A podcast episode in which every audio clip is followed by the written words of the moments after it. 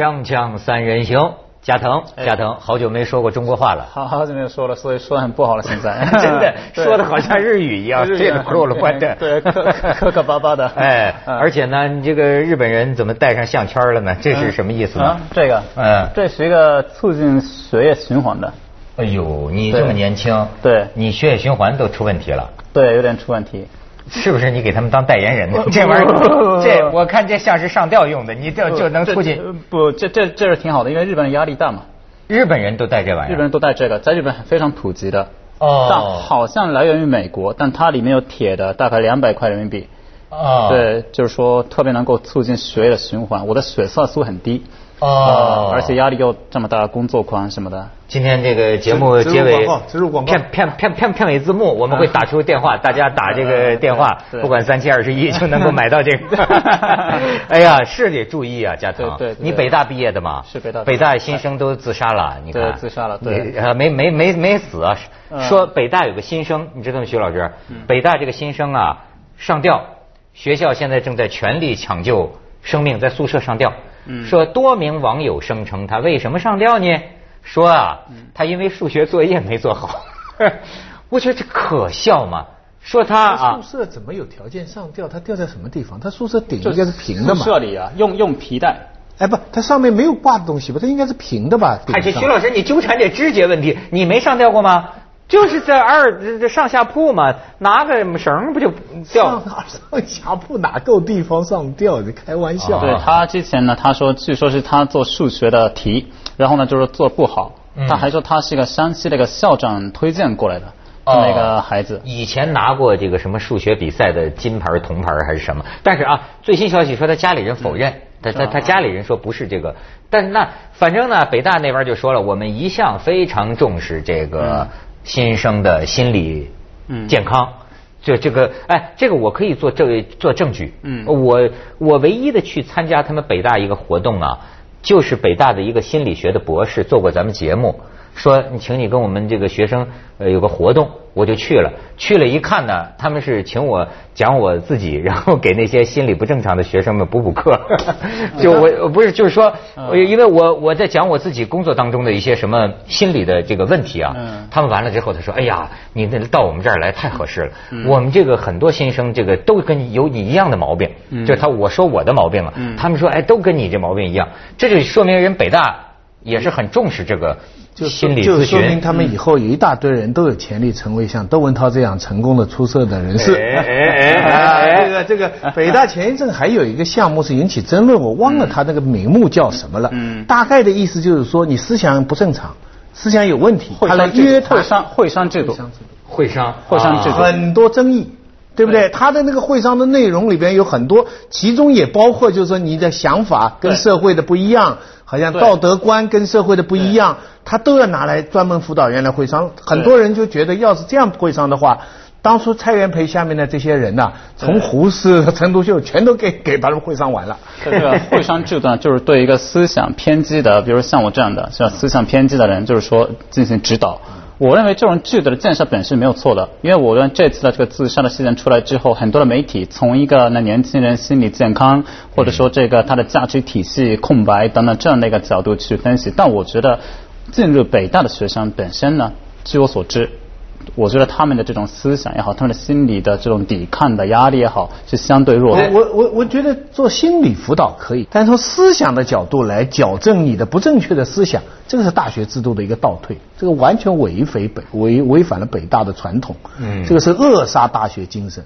嗯，所以啊，就是不要管思想，但是呢，也得管管我们的健康，健康是吧？你说这个。我也不知道是怎么搞的啊！我们组里啊，就是有一个年轻人，一个小韩，最近去泰国玩了一趟，玩玩呢，就跟这个一些个外国青年呢玩在了一起，然后拍了一些照片，回来呢就大发牢骚。他说：“我觉得为什么人家外国这个年轻人们玩的就那么样的 happy，是吧？”后来我仔细打听打听，我说他们怎么玩的 happy 了？嗯。到后来我明白，他可能是比较羡慕他们男女可以乱搞。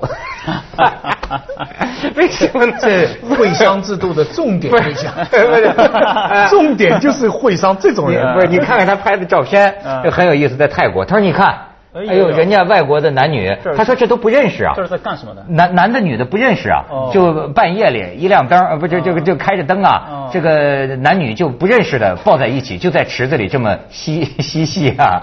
你再看下边，这个他这儿看拍的就是个有名的 party，在泰国一个岛上，全世界都有名，说是全世界最大的海滩派对，叫 Full Moon，就是满月满月 party。你看这就是这个玩的啊，你再看下边是男的。哎，这就是个满月 party，这这是很有名的 party，就是全世界的玩友们都跑这儿去去去去嗨去。你看，再你再看下边，哎，你看这是我们小小最变态的，看这是我们小韩了。他说他就跟这帮外国青年一块儿玩啊，嗯，那你看，然后然后说是这个玩到凌晨两点钟了。我我怎么没看到日本的？最早一个海滩，你看。醉到一个海滩，就是，然后呢，他又说，然然然后呢，不认识的男女就抱在一起，还有人在海水里就那样 搞。我听他说来说去，就是说外国人可以这么着，为什么我们不行？但日本人除外。我刚刚没有看到日本人。没错，我刚我也我我也问了小黄，小黄刚刚告诉我说，就是日本人呢特别的内向，他们压力好像特别的大。不是，日本也有这样的哈拉秋库啊。但那是非常在封闭的环境当中，日本人的性开放啊，各方面，他是在非常私密的地方，不可能在公共的场合。他的温温泉不是男女温泉相通的吗？对混浴嘛，混浴啊，对啊，混浴。二二十年代、三十年代，他根本就不分的，对不对？现在是呃明的这个遮遮一遮，池子还是。共沐一池水呀，啊，这个日本的一池春水，一池春水。在日本现在是没有了。其实刚刚我看到了，就是说日本的这个小孩，他们的压力现在非常的大呀。我觉得刚刚你说这个外国的这个小孩特别的 happy，但我觉得日本的小孩一点都不 happy。他们还是我认为最重要的原因还是所谓的高考。我觉得日本人呢，跟外国的外外国的孩子，他们的选择特别多嘛。你高中毕业、大学毕业可以就是背包旅游，日本人不这么干的。你就是说高中毕业马上进大学，大学毕业马上开始工作，这样的话日本人的这种压力得特别的大，所以得带这种东西。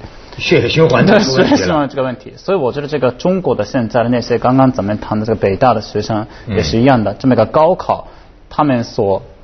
施加的这种压力，在这种非常激烈的环境当中所感到的压力，我认为这个是应该是中国和日本应该是共同的这么一个问题吧，应该。哎，不过他说的确实，就是徐老师，你是教过美国学生的，可能啊，就是跟日本人反正也是都是这个压力山大，是吧？但是好像美国孩子简单点儿。就是这个年轻人呐，呃，确实说，你像中国，你像他这种中国年轻人呐，生活在这种哎呀，整天茫茫不知所知的这种感觉下呀，他出去旅游啊，确实很容易。有时候我也有这种感觉，我说这帮外国小子他们没心没肺的玩的，就是真是没心没肺，无无忧无虑，无拘无束，想怎么折腾就怎么玩，好像没有心事的。样子，这有好多原因可以分析。这中间的差别哈，是我我们常常一直在思考，我们包括思考自己，也思考国家的事情。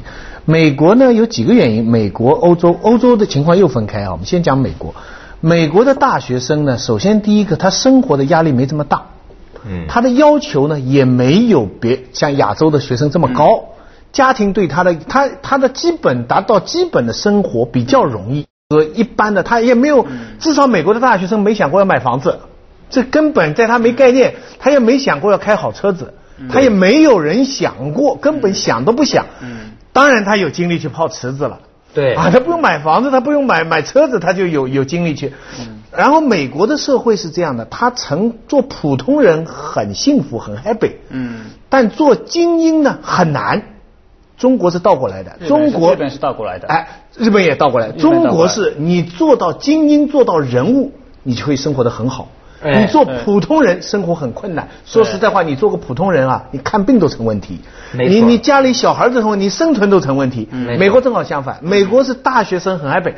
你将来要是你对自己要求不高，你只想找一个女人，你只想有个房子。只想就是有地方住，有个工作什么的很容易，但是你要研究生，你要成才，你要你要向 向乔布斯方向去努力，非常之难。所以中国人呢，每个人都要有给自己一个压力，就是说你要成才呀，嗯，你不成才，你将来对不起父母啊。因为就是说，比如说成功两个字，嗯，他已经好像成为了一个唯一标准，我奋斗的唯一标准。那那北大的学生他们也是一样吗？这是日本跟中国都是一样的。所以你看，我我就适合在美国生活，我跟你说，他你看中国人的人生经验都是讲啊，宁当鸡头不当凤尾。一般老说宁当鸡头不当凤尾，我就反其道，我就认为我愿意当凤尾，我也不要当鸡头。我虽然是尾啊，可我也是凤凰啊。你虽然是头啊，你是个鸡呀、这对我来说，你知道吗？就好比说啊，你我我我我那天就想，他们有人原来烈士写那个诗啊，哎，你就是愿意当阎王，你也是生活在地狱里啊。我宁愿当一个天堂的平民。哦你明白吗？我我就是说，只要平民的日子，像你说的，美国一般平民都能过得很好的话，那很好。我真的愿意当这个凤尾。可是在中国，你老谁人人任何一个小小小圈子里都削尖了脑袋，你要当鸡头。但是你要知道，这个国家青年人他目前面对的这个世界，嗯是几代人很久以前积累下来的，很多不是他们自己的责任呐、我我我打个比方，对美国人来说，家里有一个大的厨房，有个冰箱，有个车子，有卧室跟客厅分开，这是他爷爷开始就是这样嗯。没错。他他对中国人来说，他爸爸就不是这样，他爸爸长大的环境就是客厅跟卧室是不分的，一到他这一代才突然分。厨厨房跟客厅不分的，那是吧？他开放式的这种。所以他们的达到我们讲的所谓普通生活，在他们来说是一个平常人的目标，在我们这里就要成功才能达到。这个代价是一个整个国家的世界的格局改变所造成的。是僧多粥少呢，还是三个和尚没水吃呢？咱们这个广告之后跟日本人谈谈。锵锵三人行，广告之后见。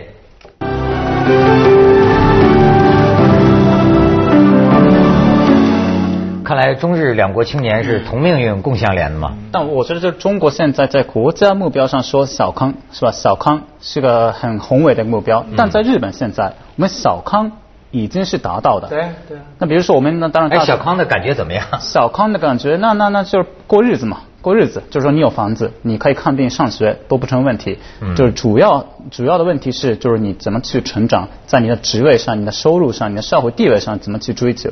那小刚这一关早就过了，但是我觉得现在日本的很多年轻人呢，他们说那每天打工，比如在便利店打工，没有问题，可以过日子，完全没有问题。那但这些人现在失去了目标，你看，嗯我就很有感触。你说的这个过日子，嗯，这个过日子啊是个什么词儿？这是个中文，是或者是个日日本的词儿。你知道，我昨天看一个电影，这个娄烨导演的这个《春风沉醉的晚上》，我看到一个翻译很有意思啊。它里边夫妻有个吵架呀，它不底下有这个中英文字幕吗？嗯，哎，中文字幕就是夫妻就是说你还过不过了，你还过不过了。那么你知道英文它怎么翻译吗？嗯我估计啊，英文就没有说你还过不过了这种就听不懂的。它的翻译呢应该是准的，但但是它英文翻译就是说啊，你要毁灭这一切吗？就是你要毁了这一切吗？但是实际上中文说的是你还过不过了。哎，你发现这个中西的概念不同吗？中国人呐，这种就说，哎呦，我就我就觉得过就是这种过日子啊，是一个这平庸，像个猪一样的生活也叫过日子，对吗？中国人就是过日子，你弄得多少喜怒哀乐，多少压抑，你知道为什么我们这小韩羡慕外国人，想怎么搞就怎么搞，就不过了就怎么了？为什么就过日子？你看你外面中东方人呐、就是个沉重啊，年纪轻轻啊，他就想怎么过日子？他就他外国人不过了呀，不买房子啊，他他要是对吗？他要是有女朋友有老婆的话，看到那张那张照片，就想提个字，你过不过了？没错，你过不过了。然后小韩再写一英语，你要毁了这一切吗？你这这？这过日子这三个字在日本里是没有的呀。中国就有，就是说我到中国之后才有的过日日文是子。怎么来表达？日文就类似我们要日常生活是吧？但就是说我们说看病上学，那我认为就是说至少我出生的那个时候已经是很正常的事儿了。所以就说我们现在的困惑也好，折腾也好，已经不在这个过日子的层面，而是说你达到了一定的收入，一定的这个就是住的，就衣食住行都解决了之后，那后现代化的社会，所以就是说现在很多日本年轻人啊，不想在日本过了。为为什么？他小康 OK，但他的压力特别大。就是这个过这个日子的成本太高了。您没有去过日本，所以感感受不到哈。但是说压抑感是特别大的。过知道过日子没劲了，对是吗？其实是过过日日，本是这样，日本你想想看，它这么少的人口，它的经济的总量跟中国差不多。我们现在中国稍微超过一点点，但多年来它是世界第二。他是这么富有，大家这么辛苦，你到日本你就会有个感受。假如我是日本人的话，我就在担心，maintenance 就怎么保持这么少的人生产这么多东西，嗯。这是很累的。嗯。在日本你会觉得做富人是很累的，日本人做的很清洁、很干净、很精致，一块蛋糕包三四层，对不对？家里搞得很干净，但是会很累。中相对来说，中国人真是没那么累。我觉得中国人还是没有日本人这么累。呃，而且但是中国人正在越来越累。你像我就有这个体会，我是八五级、八九届、八九年毕业的大学生嘛，嗯我的感觉我们比现在的大学生轻松。嗯有个很简单的原因，人少。哦，人少。所以我觉得，其实是不是这个跟人口有关系？一切的问题，你人口太多了，你这个大学一扩招，这不是一下子这么多的大学生？我们那个时候少啊，我就觉得现在的大学生压力大，可怜。呃，你讲的是对，他不是人口多，是是大学生多。啊大学生多了，啊就竞争的人多了，拥挤另外一个呢，就是竞争的目标啊，尤其是物质方面啊，嗯多了，选择的多了。选择多了以前大学生读的时候，你就想我我读出来，你没有想过，就像我刚才讲的，你没你没想过买车买房这类的事情，嗯跟你没关系。现在的人就是很早就要在想这些问题了，然后要想找工作，嗯但实际上真的很困难。我我跟我见过一个，就是说有一个北大的博士，有一次我到北大不是上课嘛，后来就跟博士聊天。你仔细听他讲讲，我真也替他忧虑啊。他说你现在留校不可能了，位置都已经满了，留校。你在北京的出版社找一个编辑的工作，报纸什么都很难了。嗯，你要么你哪里来？你比如成都来、西安来，你就回那个地方去。你北大毕业回到小的学校，二三线城市可以。你要在北京的文化单位找一个工作都是很难了。对而在周身边又有女朋友要等着你来了北京以后，她也想来北京。嗯你你想想啊，然后他的学问，他的博士论文要去查汉代的古籍，嗯要去查碑拓，那些是要非常静下心来才做得好的事情。可他眼前所焦虑的是那么多现实的困境，就算他做出来，又怎么样？还是没有工作。哇，这已经是博士了，我。而且我前一阵儿我到我的这个母校武汉大学啊，我突然有这个雅兴去夜游了一趟啊。哦哎，我至少从表面上感觉啊，我觉着这个跟学校的风景好坏有很大关系。樱树、樱花，没错嗯，我们武汉大学是全国最漂亮的学校，对哎就就算之一吧。其实我觉得比北大还漂亮，就是的地方啊，人的表情看着悠闲。所以我就不禁认为，是不是北京、上海的大学生，嗯会比别的城市的大学生压力更大些？但我觉得压力的大小跟幸福指数，我认为是往不一定是不成比例的。比如说，现在日本的大学生很不幸福，幸福指数很低，嗯人少。但就是，比如我们的父母那一代，是就是日本高速增长的时候，就是跟今天中国差不多。那个时候的大学生竞争力特别激烈，人也多，是吧？那就是正好在上升的阶段嘛，压力也大，要房子要车。那现在的跟现在中国八零后是一样的，但他们那时候幸福指数很高啊，为什么呢？有更多的目标啊。哦，有目标，有目标啊，但今天日本的那个小孩，比如说日本现在连续十三年每年的自杀率超过三万，日本是这个按人口的比例来说，就是自杀率最高的国家之一，啊，至少前五名，是这么一个情况。为什么呢？我觉得这个不是跟人多有关，也不是跟竞争有多激烈有关，而是说我们现在面面对这么一个事实，日本衰落是吧？那中国崛起，那我们还要干什么？你失去了目标，这样的年轻人现在纷纷的移到泰国。度过非常安宁的日子。就刚才的照片，泰哎国，虽然刚刚没有看在照片上没有看到，哦哦，现在日本这些人骑时时髦去泰国，就是到到到从日本人的角度来看，是到一个相对欠发达的地方去度过安宁的日子，追开始追求过日子。日本人原来没有没过日子，打个那到底什么叫过日子呢？那那那我怎么知道？泰国才叫过日子，过安宁的日子，没有那么的没有那么的有压抑感的日子。哎呦，这是个很复杂的问题。咱们先去一下广告，锵锵三人行广告之后见。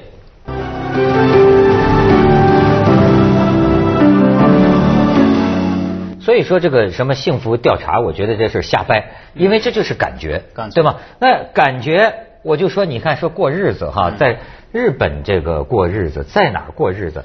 他们哎，怎么这个过日子成了一个这么大的一个问题一个问题呢，就是呃，你你懂吗？包括成年人啊，包括很大岁数的人，你发现没有？就是呃，你像有的这个夫妻俩呀，就是离不了婚的，离不了婚。这个做老婆的，就是说你不要折腾了，我就是想过日子，嗯，不要跟我讲什么感情不感情。你看啊，两者都有得失。你比如说像在西方他们搞的那些个啊，他呢就是说有爱情咱们就在一起，没爱情咱们就离婚了，对吧？东方的这个呢？